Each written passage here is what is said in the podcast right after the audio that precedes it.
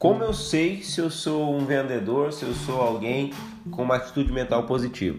Se você se familiariza com essas frases, como amanhã eu começo, quem tem o melhor preço, o menor preço vende melhor, a publicidade é por conta da empresa, eu sou a moda antiga, essa venda moderna não funciona para mim, ou então eu sou muito moderno e o modelo antigo de vendas está totalmente ultrapassado. É, eu estou vendendo para a empresa, os custos de trabalho são todos deles.